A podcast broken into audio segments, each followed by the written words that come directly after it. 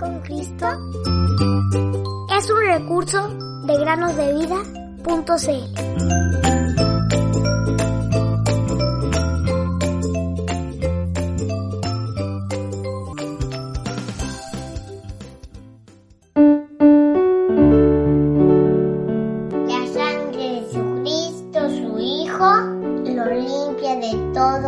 La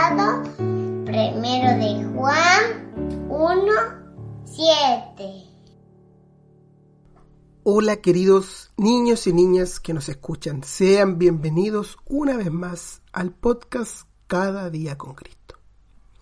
El día de hoy continuaremos la meditación del día lunes. El día lunes dijimos que hay dos cosas por las que más se quejan las personas. Una es el clima. Cuando decimos, ay, ¿por qué está lloviendo? Ay, que hace mucho calor. Ay, que no llueve. Ay, ¿por qué llueve?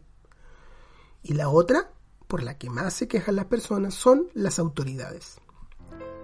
Quizás quienes nos escuchan son muy pequeños para pensar en quienes gobiernan un país, y está bien que así sea.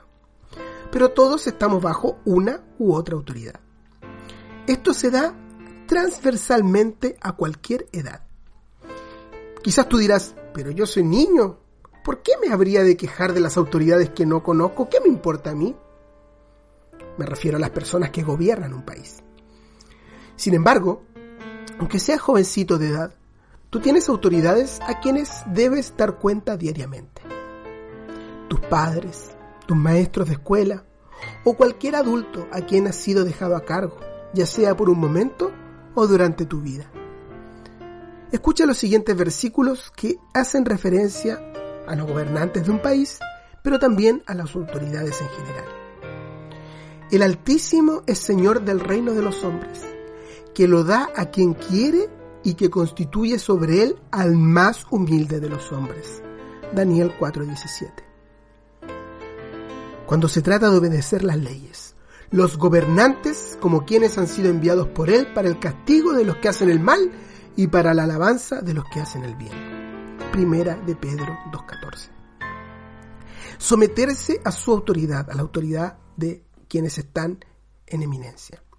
Sométase toda persona a las autoridades superiores, porque no hay autoridad que no provenga de Dios, y las que hay, por Dios, han sido constituidas. Así que, el que se opone a la autoridad, se opone a lo constituido por Dios, y los que se oponen recibirán condenación para sí mismos. Romanos 13, 1 al 2. También hay quienes hablan mal de las autoridades. Por ejemplo, Segunda Pedro 2.10 nos dice, estos atrevidos y arrogantes no temen maldecir a las potestades superiores. O en Judas 1.8, estos soñadores rechazan toda autoridad. Queridos amigos y amigas que nos escuchan, toda autoridad en nuestra vida, sea pequeña o grande, sean nuestros padres, sean nuestros maestros, sean quienes resguardan la seguridad como la policía, sean las personas que gobiernan, sea el más importante de los reyes de la tierra. Toda autoridad ha sido dada por Dios.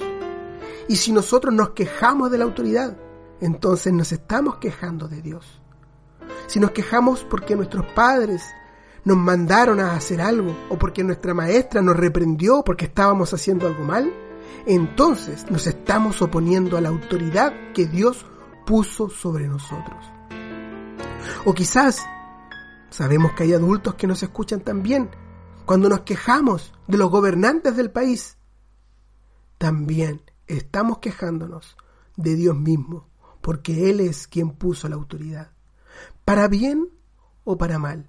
No somos llamados a juzgar a la autoridad, estamos llamados a someternos a la autoridad, a menos que ellos nos manden a hacer algo que es contrario a la palabra de Dios.